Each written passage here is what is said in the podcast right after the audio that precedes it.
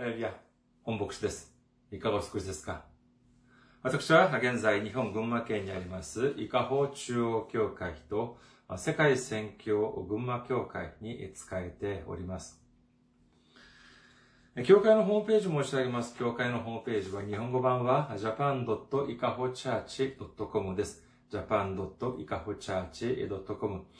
こちらの方にいらっしゃいますと、教会に関するご案内、そして日曜礼拝の時のメッセージをお聞きになることができます。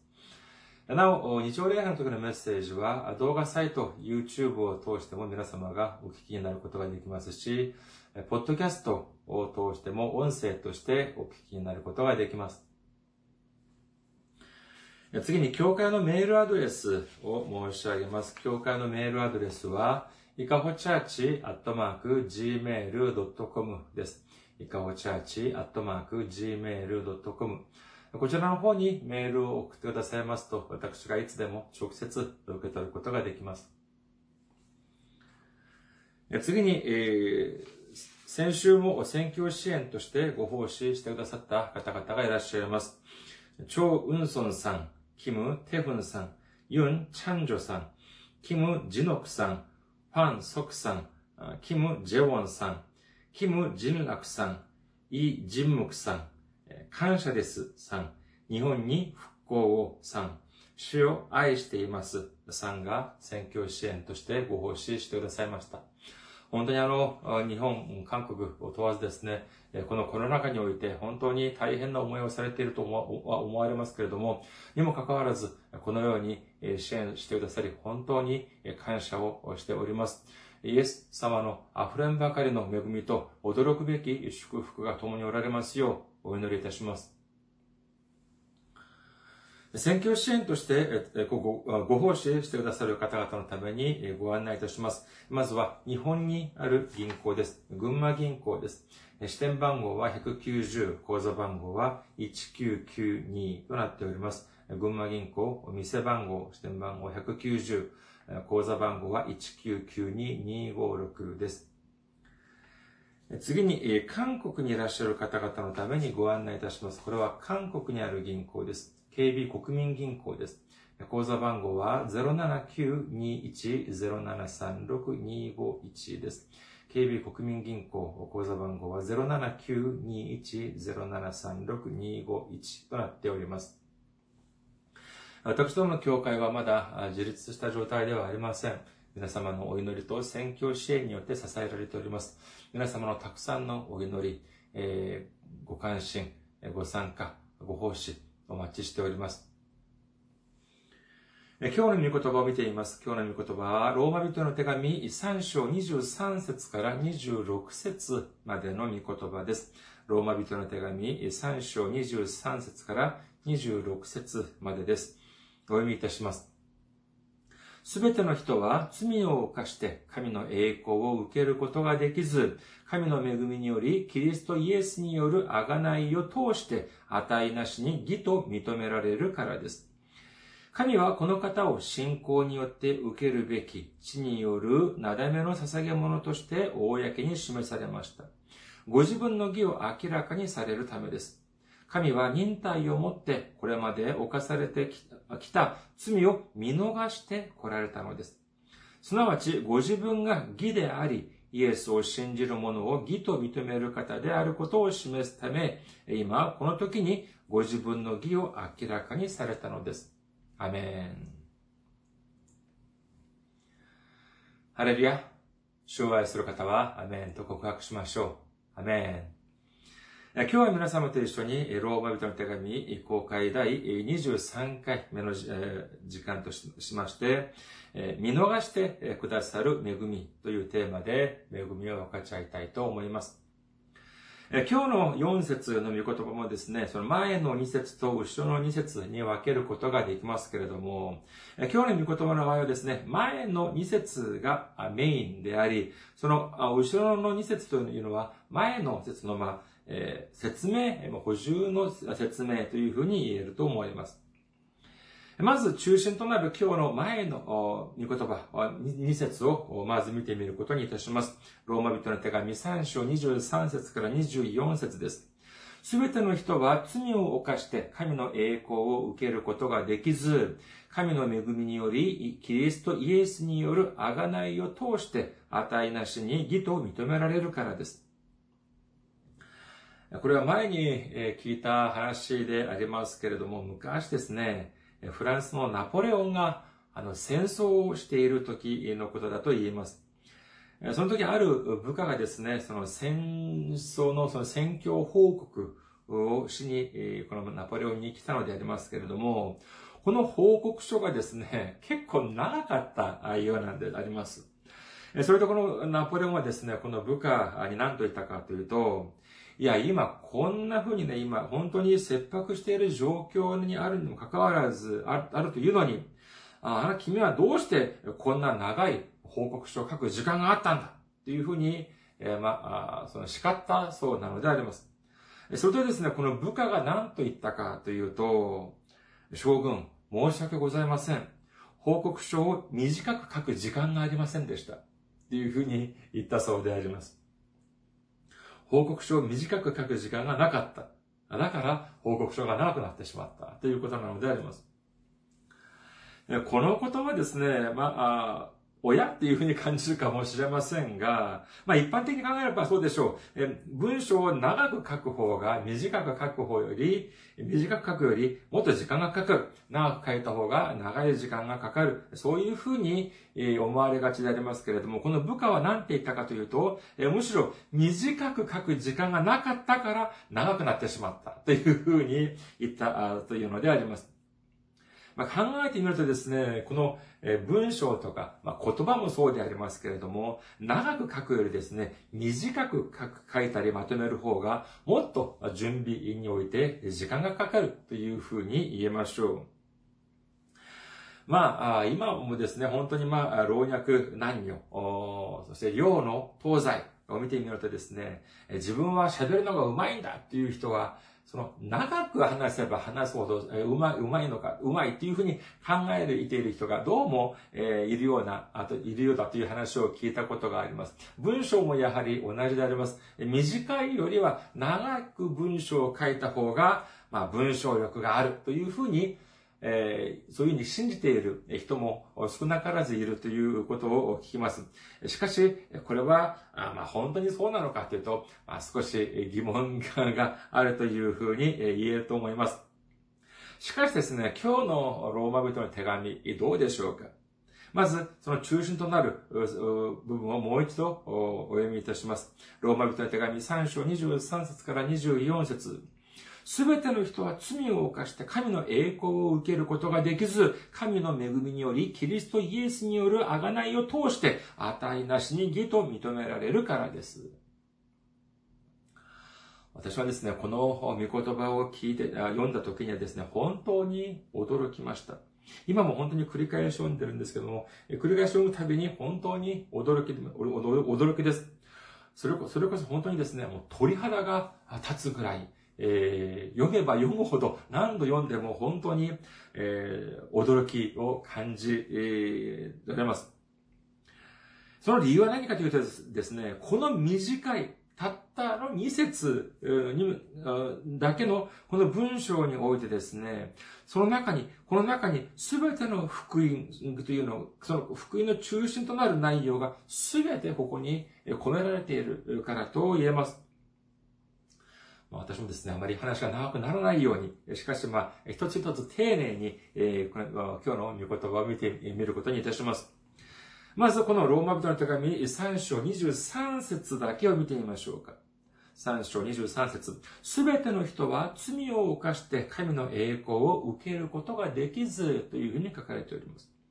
ここで、すべての人というふうにパウロは言っております。大部分の人とか、ほとんどの人とか、そういうのではなく、すべての人なのであります。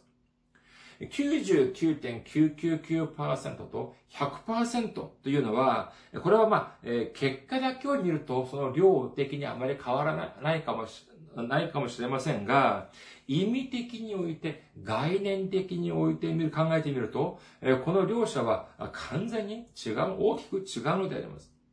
70%であれ、80%や90%であれ、まして99.999%であったとしても、その、この数字には何が存在するかというと、そうです。例外が存在するのであります。しかし、100%となると、ここには例外が全く存在しないということなのであります。しかし、パウロは何て言ってるのか、すべての人、つまり100%例外がないというふうに言っているのであります。それではこの100%例外がない人々がどうだ、どうなのかというと、そうです。神の栄光を受けることができないというふうに言っているのであります。じゃあ、神の栄光を受けることができないというと、これはどういう意味かこれは、義、義人、義なる人になることはできない。これは言い換えればですね、神様、父なる御国、天国に行くことができる資格がある人はどれほどいないのかというと、100%いないということなのであります。いくら素晴らしく見える人、いくら正直に見える人、いくら信仰がいいように見える人であれ、すべての人、100%例外なしに自分の罪に、すべての人々が罪を犯したので、これによって自力では天国に行ける人は一人もいないということなのであります。これは本当に絶望と言えるでしょう。希望が全くありません。100%希望がないんであります。これは何を言っているのかというと、このままでは私たちは死んだ後、天国に行ける確率は、そうです。0%なんです。それではじゃあ何が100%かというと、そうです。地獄に落ちて永久に永遠に苦しみを受ける確率が、そうです。100%だということなのであります。イエス様はこの地獄に対して何ておっしゃっているのかというと、ママルコの福音書9章48節ゲヘラでは彼らを食らうウジ虫が尽きることがなく、火も消えることがありません。このゲヘラというのは、まあ、地獄というふうに言える、言え、言えます。私たちがですね、この人生において、まあ、経験上ですね、いろいろなところに行ってみるっていうのは、まあ、素晴らしい経験となると思われますけれども、この地獄だけは、絶対に行ってはいけません。近くにも行ってはいけないという、いけないのであります。しかし、今このままだったのは、このままではどうなるのかというと、私たちはもう選択の余地、選択の余地がなく、地獄に落ちてしまいます。いや、私は大丈夫なんじゃないか。えー、他の人はいざ知らず、えー、私は地獄に落ちたりはしないだろう。私は大丈夫だよ、きっと。なんていうふうに、えー、そういうふうに思われるでしょうか。そのような人のためにパウロは何て言うのかというと、そうです。すべての人100%だというふうに言っているのであります。これにはもう腹の、針の穴のほどの例外もありません。これはもう完全なる絶望であります。しかし、幸いにも聖書には希望があるというふうに書かれております。次の説を見てみましょうか。ローマ人の手紙3章24節神の恵みにより、キリストイエスによる贖いを通して、値なしに義と認められるからです。ということなのであります。これはどういうことなのかというとですね、イエス様が、イエス様を送ってくださった方は、これは神様であります。神の恵みであります。神様がイエス様を私たちに送ってくださいました。これは神様の恵みだとするのであれば、じゃあなぜ神様はイエス様を送ってくださったのでありましょうか？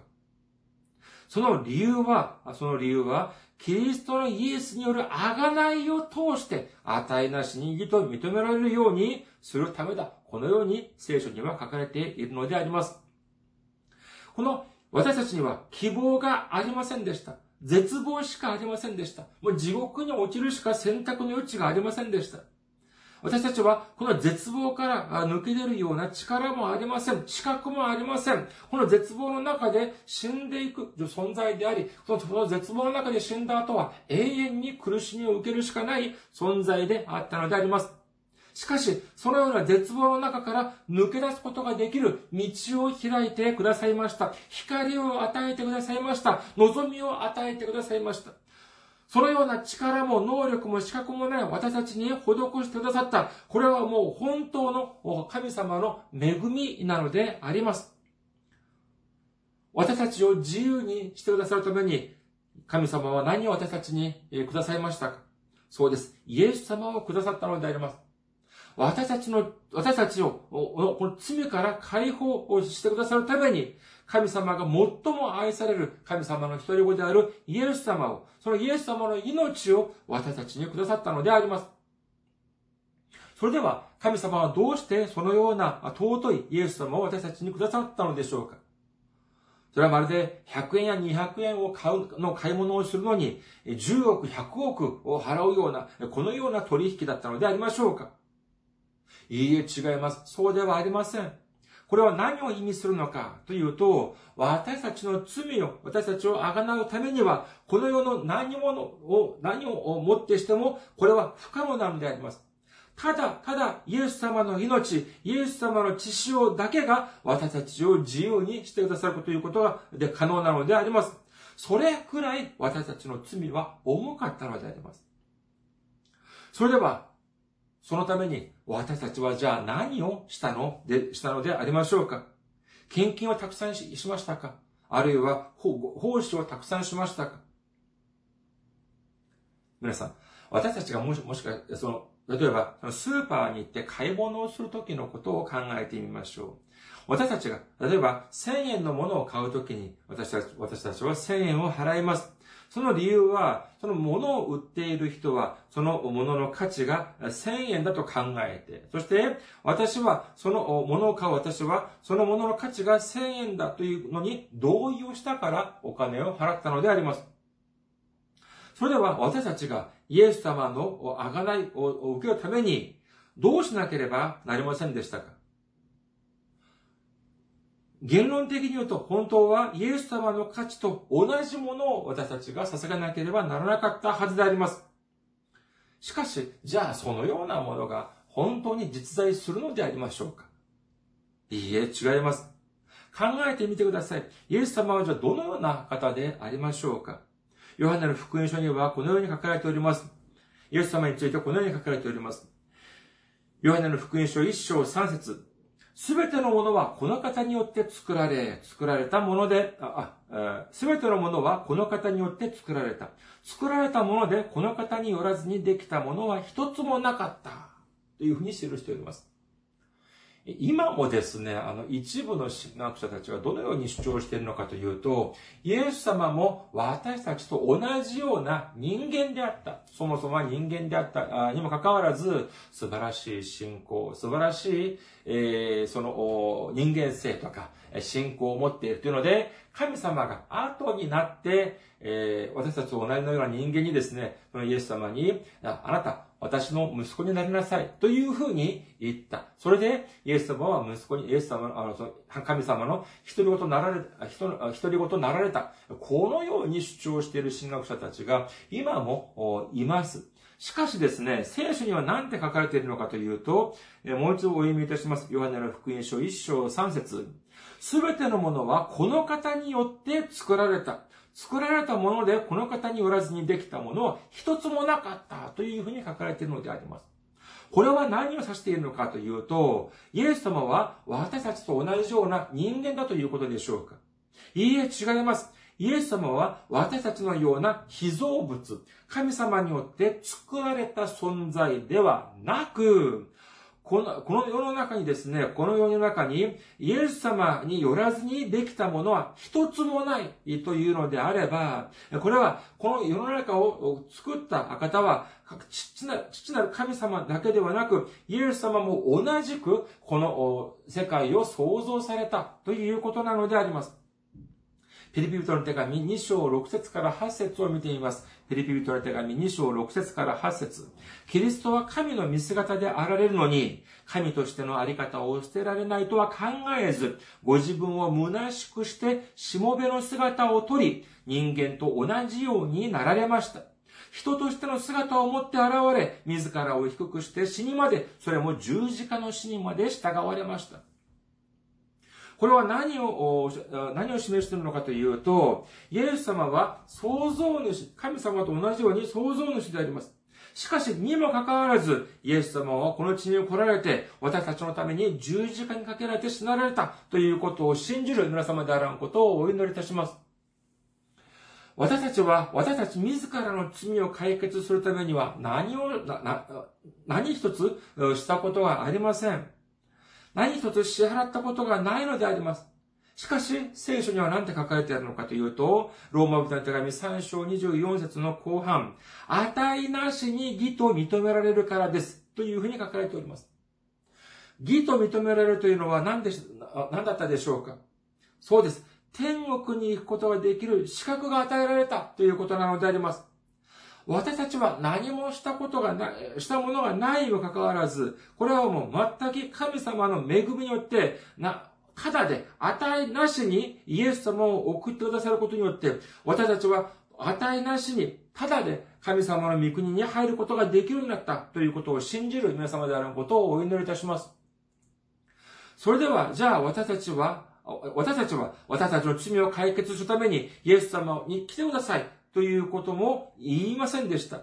神様、そして神様の一人子であるイエス様が来なければ、そしてイエス様が来られて十字架で死ななければ、私たちの罪は解決できないということすらも知りませんでした。しかし、この全てを知っておられた神様は、私たちの罪を解決するために、イエス様を送ってくださいました。信じる方は、アメンと告白しましょう。その結果どうなったのかというと、今日の御言葉の中でローマ人の手紙3章25節を見ています。ローマ人の手紙3章25節神の、神はこの方を信仰によって受けるべき血によるなだめの捧げ物として公に示されました。ご自分の義を明らかにされるためです。神は忍耐をもってこれまで犯された罪を見逃して来られたのです。神様の一人子であり、そして神様の見姿であるイエス様が十字架にかけられ、そして血を流してくださり、そしてなだめの捧げ物となられました。イエス様の、イエス様を私たちにくださることによって、罪によって遠ざかった神様と私たちの間を回復してくださったのであります。信じる方はアメンと告白しましょう。神様は本当に忍耐を持っておられます。耐えに耐えました。耐えに耐えました。アダムとエヴァがですね、その神様の御言葉に背き、堕落した後にも、その後にも、絶え間なく人間は繰り返し繰り返し罪を犯してきました。神様の心を痛めてきたのであります。このようなことを解決するためにはどうされた方が一番良かったでしょうか？神様の視線において、神様の視線から見て、本当に人間たちが、には本当に神様の心を苦しめる。じゃあ神様がこれを解決するために最も手っ取り早い方法は何でしょうか？そうです。みんな、なくしてしまって、初めからまた、スタートする。これが一番手っ取り早いというふうに言えます。しかし、神様はそうしませんでした。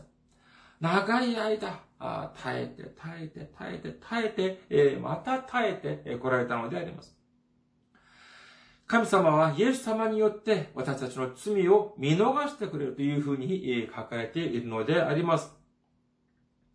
これはどういう意味かというと、じゃあ私たちは罪を犯さなかったということなのでありましょうか？いいえ、違います。犯したのであります。しかし、それは何かというと、私たちが罪を犯したにもかかわらず、その罰をイエス様が全て受けてくださったんです。もう私たちが受ける罰が残っておりません。だからこれはどういう意味かというと、私たちが罪を犯さなかったというのではありません。私たちは間違いなく罪を犯しました。にもかかわらず、私たちが罪を犯さなかったことにしてあげよう。私たちが受けるべき罪を全て受けたことにしてあげようということなのであります。